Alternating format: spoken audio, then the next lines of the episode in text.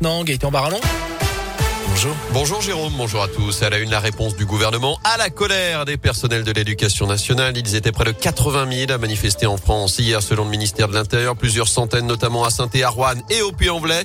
Dans la foulée, les syndicats ont été reçus en fin de journée à Matignon avec notamment le Premier ministre Jean Castex, le ministre de l'Éducation Jean-Michel Blanquer, celui de la Santé Olivier Véran, présent également en visioconférence et à la clé une réunion de plusieurs heures et de réelles avancées, les Grillet. Oui, le gouvernement a notamment promis la distribution de 5 millions de masques FFP2 pour les enseignants en maternelle, eux qui sont face à des enfants non masqués en classe.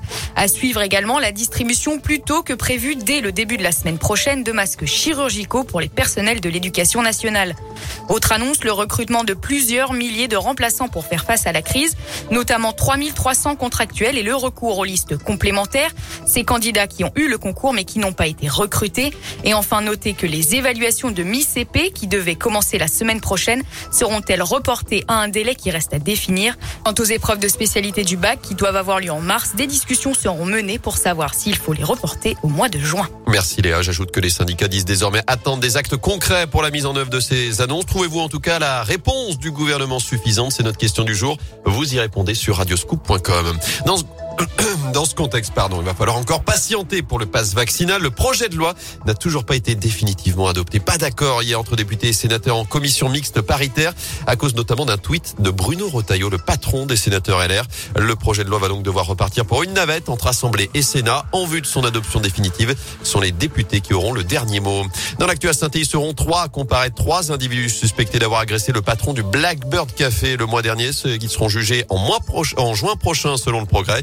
Ils avaient été rapidement placés en garde à vue puis relâchés après les faits. Ils ont été à nouveau interrogés ce mercredi. Notez qu'un quatrième suspect mineur a lui aussi été entendu cette semaine. Il fait l'objet d'une mesure de réparation. Je vous rappelle que le patron de l'établissement, Enrico Martorina, avait été roué de coups le 17 décembre dernier. Il a dû être hospitalisé, victime notamment d'une fracture du plateau tibial. Près de 200 personnes s'étaient réunies rue Léon Notin quelques jours plus tard pour lui apporter leur soutien. En bref, eux avaient proposé des cigarettes trafiquées à des passants à Rouen et au Coteau pour les dépouiller des faits qui remontent à l'été 2019. D'après plusieurs médias, mineurs ont été condamnés hier à des peines allant de 3 à 6 mois de prison. Un autre jeune majeur lui avait écopé de 10 mois de prison ferme en novembre dernier. En foot déjà un casse-tête pour Pascal Duprat entre la Cannes, la Coupe d'Afrique des Nations, le Covid et les blessures. Le coach de l'AS Saint-Etienne sera privé d'une dizaine de joueurs demain pour la 21e journée de Ligue 1 et cette rencontre très importante face à Lens. Ce sera à partir de 17h à Geoffroy Guichard. Je vous rappelle que les Magic Fans appellent au rassemblement des supporters à partir de 15h30 sur le parking du stade. Avant cela du basket, euh, la chorale de Rouen reçoit Fausse Provence ce soir à 20h à l'Alvacheresse. En probé Saint-Chamond reçoit Nantes à l'Albouloche.